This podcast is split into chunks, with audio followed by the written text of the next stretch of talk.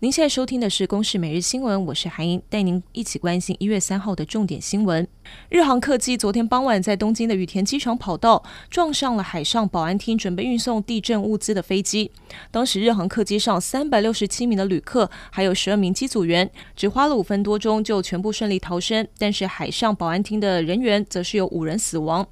日本国土交通省初步调查，事故发生前，台台人员已经许可日航五一六班机进入跑道，也只是海上保安厅的飞机要在跑道外面等待。而两机当中是否有人员漏听或是误解指示，成为了关键。另外，日本石川县元旦发生规模七点六强震，灾区正积极跟时间赛跑抢救受困民众。日本气象厅今天也对石川县发布大雨警报，由于当地的土石松软，雨势恐怕会酿成土石流灾情，加大救援难度。选战倒数，各阵营积极冲刺，中国界选问题也备受关注。民进党赖清德就批评中共界选今年最严重，充斥假讯息，还有声位影片。中国支持的对象选总统，像是在选特首。而民众党柯文哲也表示自己不是抹红，只是质疑为什么中共要帮侯友谊做假民调。而侯友谊上午则表示反对境外介入台湾民主自由的选举，但是民进党不要制造不实的消息，也不要抹红别人。为了避免吃下过多的农药，不少民众购买农产品时是偏爱标示有机的产品。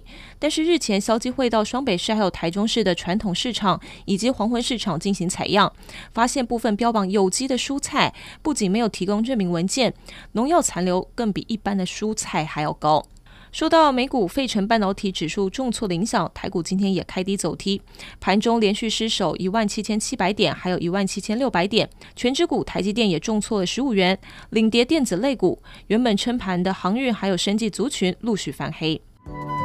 以上新闻由公式制作，谢谢您的收听。